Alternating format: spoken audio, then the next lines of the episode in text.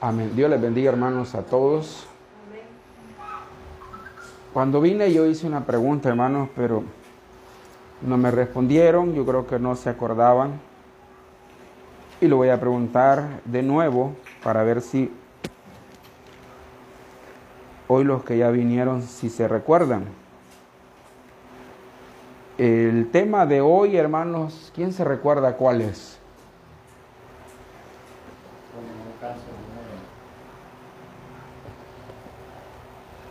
Cuando el dinero no alcanza. Ese es el tema de hoy, cuando el dinero no alcanza. Vamos a leer Lucas capítulo 14,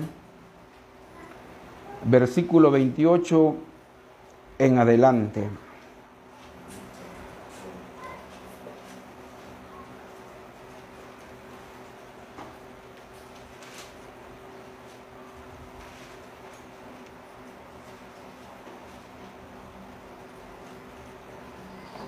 ¿Lo tienen? Dice la palabra del Señor de la manera siguiente. Porque ¿quién de vosotros, queriendo edificar una torre, no se sienta primero y calcula los gastos? A ver si tiene lo que necesita para acabarla. No sea que después que haya puesto el cimiento y no pueda acabarla, todos los que no todos los que lo vean comiencen a hacer burla de él, diciendo: Este hombre comenzó a edificar y no pudo acabar. Vamos a orar, Señor y Padre que estás en los cielos. Te damos gracias, Señor, en esta noche por la oportunidad, bendito Dios, que tú nos das de poder acercarnos al trono de tu gracia. Te bendecimos, Señor, te exaltamos, te damos todo el honor, te damos toda la gloria, Señor, porque a ti te pertenece. Padre, después de adorarte, después de bendecirte, Señor, venimos delante de tu presencia. En el nombre de Jesús, Señor, para pedirte que en esta noche, Señor, puedas moverte a misericordia y que a través de tu palabra, Señor, puedas instruirnos. En el nombre de Jesús te lo pedimos. También, Señor, queremos pedirte esta noche que nos ayudes a no ser, Señor, oidores nada más, sino que, Padre eterno, seamos hacedores de tu palabra. En el nombre de Cristo te lo pedimos, Señor. Y te damos gracias. Háblanos en el nombre de Jesús. Amén, Señor, y amén. Amén. Hemos venido hablando, hermanos, sobre el, tema central, el cristiano y el dinero. Ya tocamos varios temas, hablamos de la virtud del ahorro, la semana pasada hablábamos, hermano, de la trampa de las deudas. Y hoy pues el tema, hermano, cuando el dinero no alcanza. Muchas personas dirán, ¿por qué se está hablando del dinero? Yo no sé si usted ha escuchado, dice, la gente dice, la iglesia solo se debe de encargar de predicar al Hijo de Dios. Pero sin embargo, cuando nosotros leemos la Biblia, encontramos en ella que la, más de la mitad de las parábolas que Jesús usó para ilustrar verdades espirituales tenían que ver con el dinero. Y él no lo hizo solamente por, por querer hacerlo de esa forma, sino que él está consciente de, el gran, de la gran importancia más bien que tiene el dinero para la vida diaria. No lo hizo con intención de hacer sentir mal a, sentir mal a sus discípulos, sino que al contrario, que los discípulos se dieran cuenta que tan importante es el dinero, pero que a pesar de que es importante, Dios ahí aún tiene el control. Eh, Vemos nosotros, hermanos, en los versículos que hemos leído, sobre un hombre que tiene planeado hacer una torre.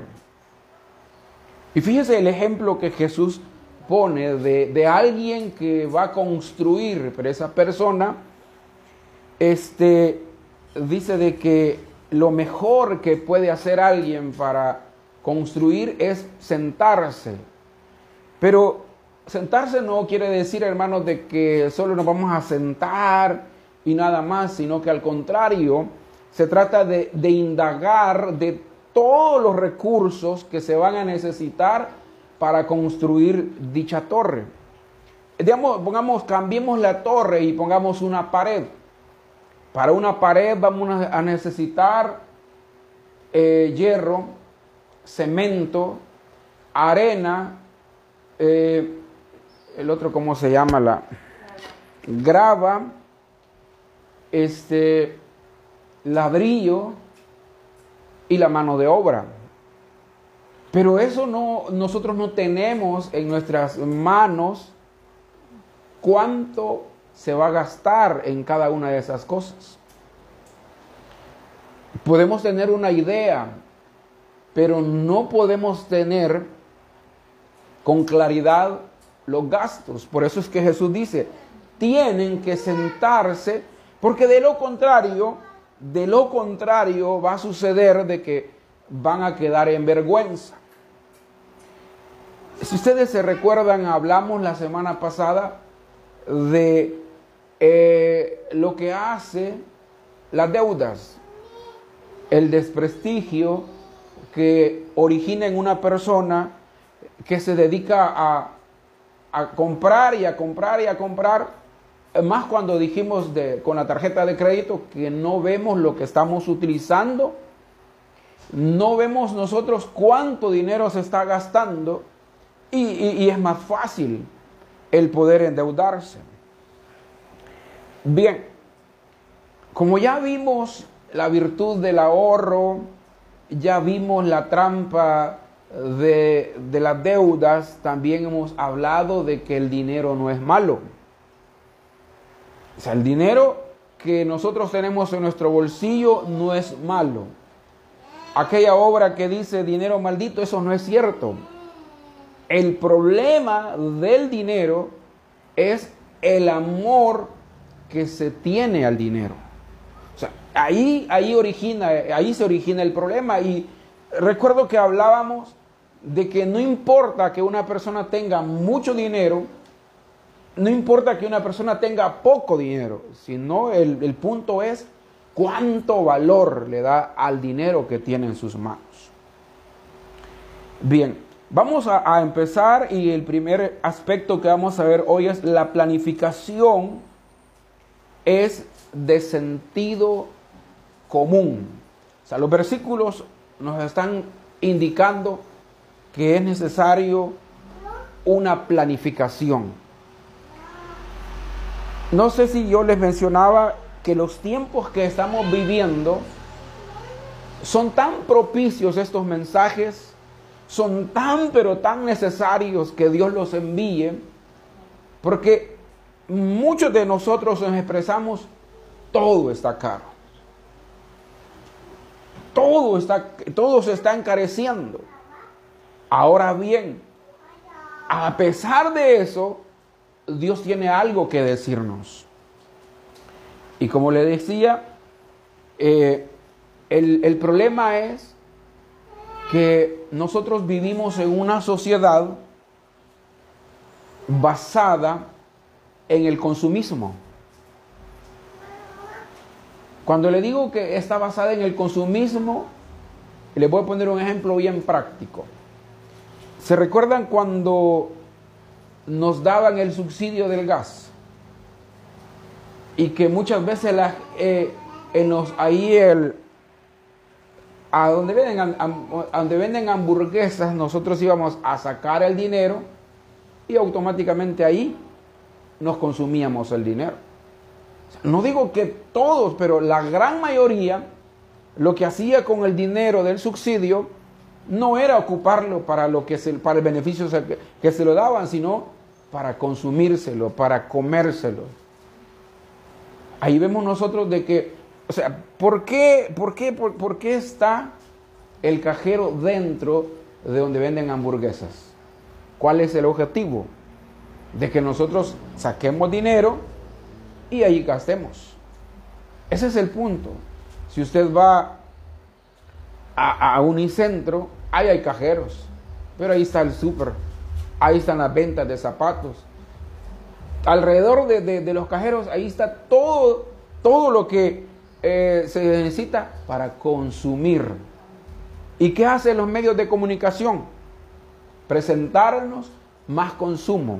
De tal manera de que eh, nosotros estamos rodeados del consumismo y la publicidad que no nos dice más que consuma, consuma, consuma y consuma. De tal manera de que eso muchas veces no reparamos y cuando venimos a sentirnos hemos gastado todo el dinero en cosas que no son productivas.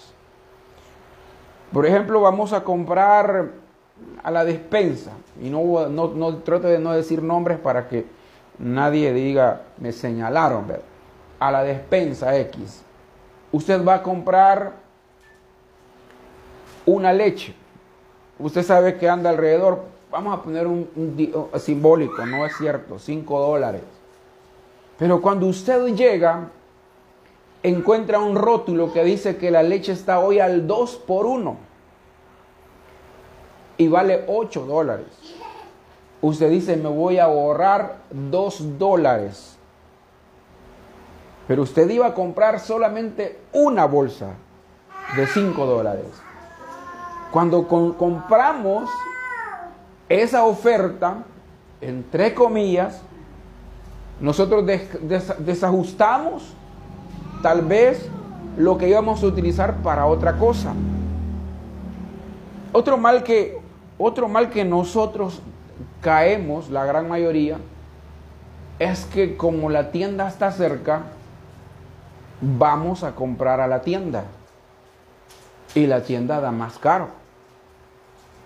Si alguien dice, no, yo voy a, ahí voy a comprar en la tienda las cosas.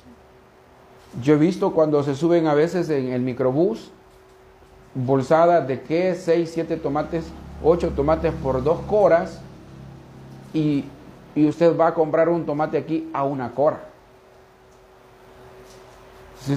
todos esos elementos lo que provocan es la expresión que usamos. El dinero no alcanza. Y, como le digo, Dios conoce nuestro corazón que hasta, hasta la misma expresión que nosotros usamos de que el dinero no alcanza, Dios le pone, Dios le coloca el, el tema para que nosotros veamos cuál es el problema. Porque esto es como una interrogante cuando el dinero no alcanza. ¿qué, ¿qué, pasa? ¿Qué es lo que está sucediendo? ¿Qué estamos haciendo mal para que el dinero no alcance? Bien, como dije, el sentido común nos llama a nosotros a una planificación. Pero ¿Cómo podemos planificar los gastos en nuestro hogar? A través de un presupuesto. ¿Y qué, qué tiene de especial el presupuesto? Pues veamos, veamos las cosas más importantes dentro del presupuesto. Dentro del presupuesto tenemos que poner en primer lugar, oiga, en primer lugar lo que le damos para la obra del Señor. Todo lo que damos para la obra de Dios. Si usted diezma, si usted ofrenda para Probus, si usted da ofrenda para la iglesia, si usted da ofrenda para metro a metro, todo eso tiene que estar dentro del presupuesto porque vamos a, sumar para ver cuánto dinero vamos a gastar. Luego, en segundo lugar, tenemos la alimentación. O sea, porque ya está comprobado que nosotros no podemos pasar, hermano, tres días sin comer. O sea, no, no, no aguantamos. O sea, no, no, no podemos aguantar, podemos aguantar eh, sin tomar agua, pero no sin comer. Entonces, es prioritario que dentro del presupuesto lo primero que va es la alimentación.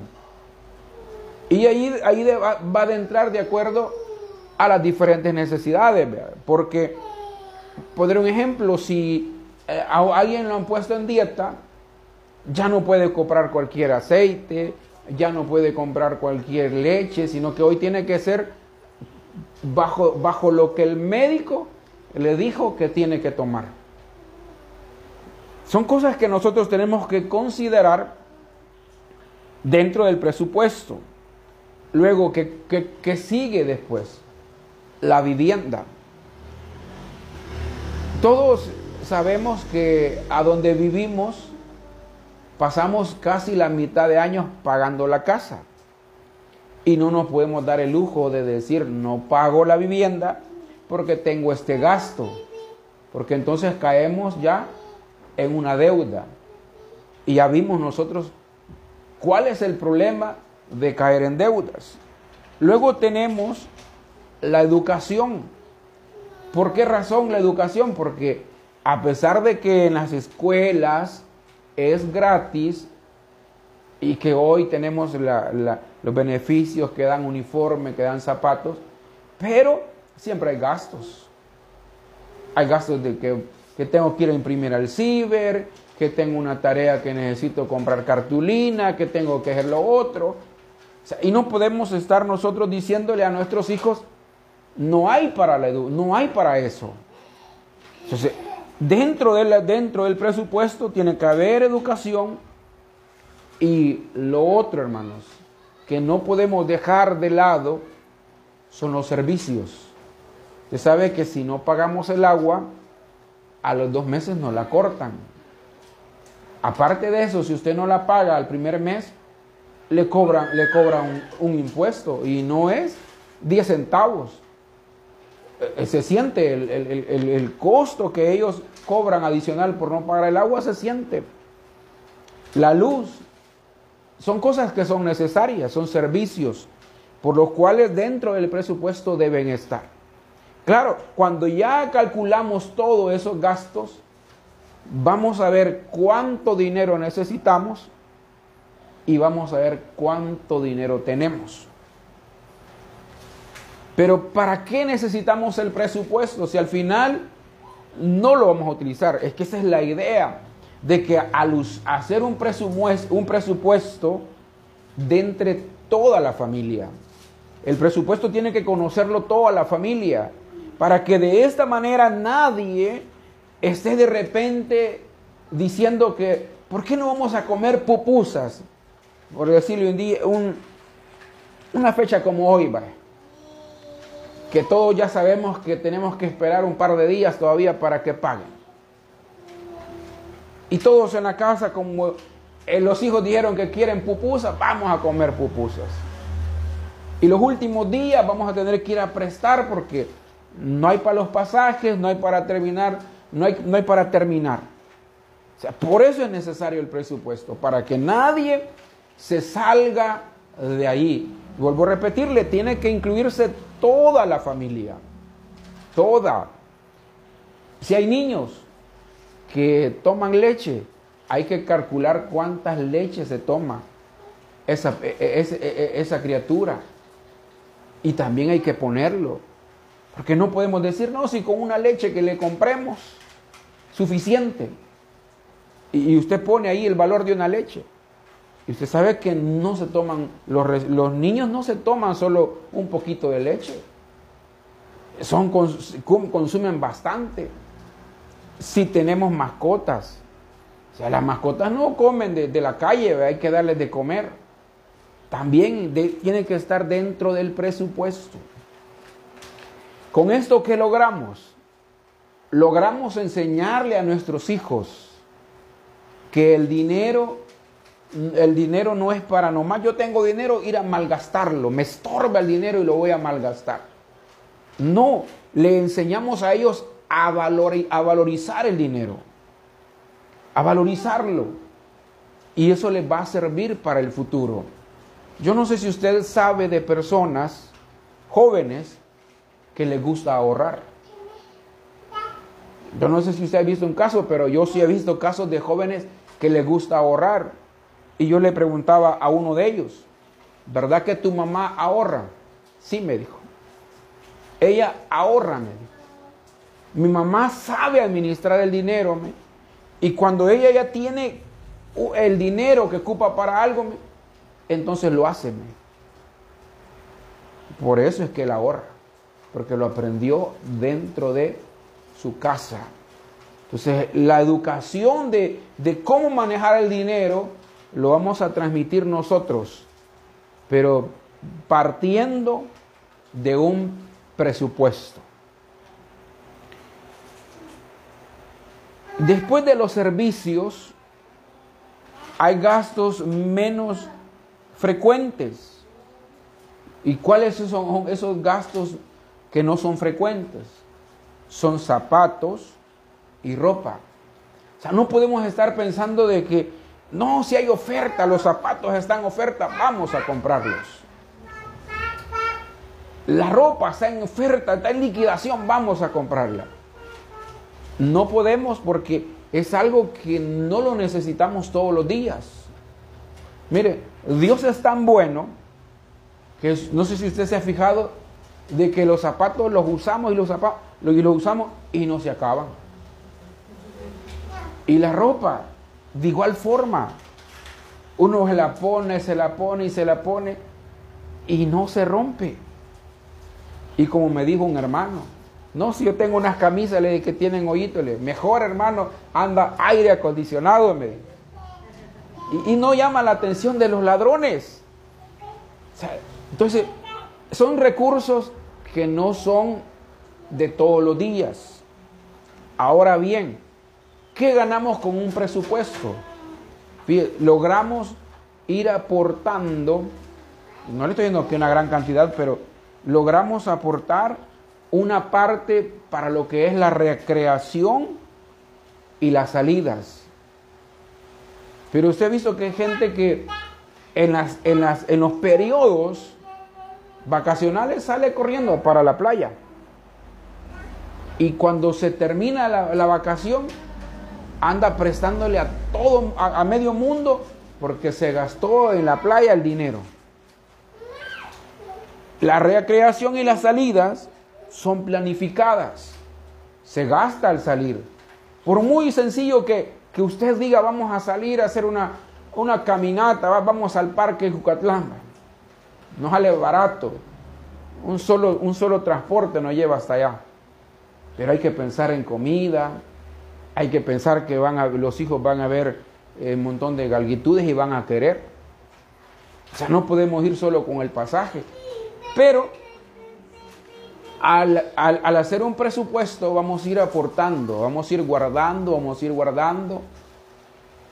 Y cuando, y usted le va a decir, vamos a guardar y dentro de seis meses vamos a ver cuánto tenemos para, para salir. Pero se ha planificado, no ha sido así de, de la noche a la mañana. Bien, ¿qué sucede? cuando no hay una buena planificación. El versículo 29 dice, no sea que después que haya puesto el cimiento y no pueda acabarla, todos los que lo vean comiencen a hacer burla de él, diciendo, este hombre comenzó a edificar y no pudo acabar.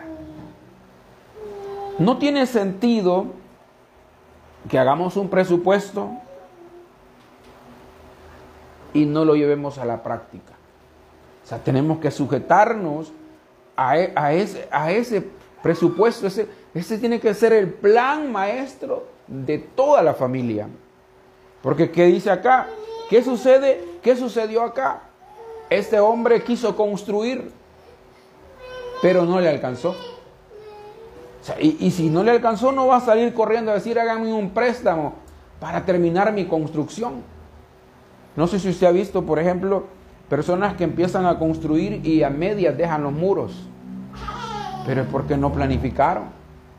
Porque se les terminó el recurso y lo que hacen es hacerlo como que hasta ahí lo iban a hacer. Pero ¿qué crea eso? Crea eh, ah, vergüenza. Porque la gente lo critica. Eso es lo que sucede. Entonces, ¿qué sucede cuando hay, no hay una buena administración? están afectándose. Están afectándose porque no hacen un presupuesto, es lo primero. lo que afecta es no tener un presupuesto. ¿Y a quienes les afecta? Les afecta a todos, a toda la familia. O sea, no solamente le va a afectar a una, a una persona de la familia, le va a afectar a todos. Porque si no logramos hacer un presupuesto y no tenemos lo que necesitamos, llega, llega y le llega el recibo de la luz. Hay que pagarlo. Y usted dice, pero si lo pago, me quedo sin comprar lo que necesito para la semana. Es que ahí es donde tenemos que hacer un presupuesto. Si nuestro sueldo no es semanal, no podemos estar yendo semanalmente a comprar. Tenemos que planificar, hacer, un, hacer una compra para 15 días, de acuerdo a nuestras posibilidades. Claro, hay gente que usted mira que va a la despensa, llena una carretilla y paga automáticamente con dinero, pero es porque ellos tienen su recurso que, que les da para eso. Pero hay personas que lo que hacen es ir al mercado. O sea, lo que pasa es que nos estamos acomodando a lo más práctico y descuidamos lo más importante, que el dinero no se multiplica. Y en el tiempo, hermano, que vivimos, cuesta que la gente le diga, tome, le voy a dar 5 dólares. No se ha fijado que hoy cuesta. O sea, Hoy, no, no, no hay esa generosidad que había antes, hoy cuesta. Porque nosotros no sabemos cómo están las demás personas. Claro, nosotros podemos decir, estos hermanos que no ven mi necesidad. Sí, pero los hermanos no tienen la culpa de que yo sea un mal planificador. ¿Qué sucede cuando una persona no planifica? Pierde credibilidad. Yo decía la semana pasada, no aquí, decía de que la Biblia dice que somos llamados para anunciar las virtudes de aquel que nos llamó de las tinieblas a su luz admirable. Pero dígame, ¿cómo podemos hablar nosotros de un Dios grande y poderoso si le debemos a medio mundo? Le debemos al Señor de la tienda, a la señora del pan le debemos, Debemos donde a la señora las tortillas. Llegan a cobrarnos, ahí toca, nos tocan la puerta porque nos llegan a cobrar. ¿Con qué credibilidad vamos a ir a decirle a alguien, mire, el Cristo del que yo le hablo tiene poder? Ese Cristo es poderoso. ¿Y qué va a decir esa persona? Poderoso. Pero si usted solo endeudado pasa, ¿Dónde está ese Cristo que usted habla de poder si usted solo deudas tiene? Se pierde la credibilidad. ¿qué sucede con una persona que es buena, es ejemplar en su vida, pero que no es un buen administrador? No puede servirle a Dios. No puede servirle a Dios por esa, porque, porque ese sistema de deudas lo bloquea. Entonces vemos que es es tan importante el poder planificar en, nuestro, en nuestros hogares, planificar haciendo un presupuesto. Quizás nosotros estamos acostumbrados a usar la palabra, no es que nosotros vivimos por fe. Sí, pero recuerdo que dijimos también que el hablar de vivir por fe muchas veces lo que, lo que, lo, lo que, lo que hace esa persona es cubrir la falta de planificación que tiene. Porque está queriendo de que todo el tiempo Dios le va a proveer. Y yo no, no, no estoy diciendo que Dios no nos va a proveer, como no. Pero lo que Dios quiere es que todos vivamos tranquilos. Mire, hay personas que por las deudas no pueden dormir. No pueden dormir, hay tanto la noche se dan vuelta por un lado, para otro, porque al día siguiente vienen a cobrarle y no tiene cómo pagarle. Pero si nosotros somos entendidos, porque fíjense que a, alguien, a alguien le escuché decir que estos mensajes, modo, hay que predicarlos, hay que decirlos, pero, pero no tienen una riqueza para nuestra vida. Pero yo le pregunto, ¿será cierto eso? ¿Será cierto que no nos están ayudando estos, estos, estos temas de los que estamos hablando? Son, de, son, son temas interesantes, son de la palabra de Dios, por lo tanto tienen algo que decirnos. El problema, ¿sabe cuál es? Que para recibir estos temas se necesita ser humilde. Se necesita ser humilde. Pero para esto, para, para decir que alguien es humilde, es muestra de que se está sometiendo al señorío del Hijo de Dios. O sea, porque es bien fácil decir Señor, Señor. Pero Jesús dijo, me llamáis Señor, Señor, y no hacéis lo que yo digo.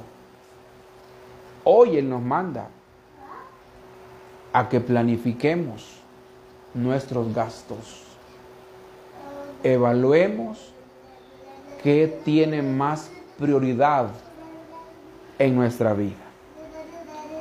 Ese es el deseo de Dios. Ese es lo más importante para nosotros, el querer agradar a Dios en todo lo que Él nos da. Y es la forma, una, la forma para acercarse a Dios es recibiendo su palabra. Usted sabe de que el inconverso no tiene otra forma de llegar a los pies de Cristo sino a través de la palabra de Dios. Y este es un principio para poder acercarse al Hijo de Dios. Cierre sus ojos, vamos a orar. Señor y Padre que estás en los cielos, te damos gracias, Señor, esta noche, por tu misericordia, por tu bondad, porque tú eres bueno, Señor. Amado Dios, en el nombre de Jesús, te bendecimos, Padre eterno. Te damos toda la gloria y la alabanza. Y te pedimos, Señor, que nos ayudes para poder hacer hacedores de tu palabra, Señor. En el nombre de Jesucristo, Señor, te lo pedimos. En el nombre de Jesús, Señor, te lo rogamos. Sé tú, Señor, el que te glorifiques. En el nombre de Jesús, Señor, te lo rogamos.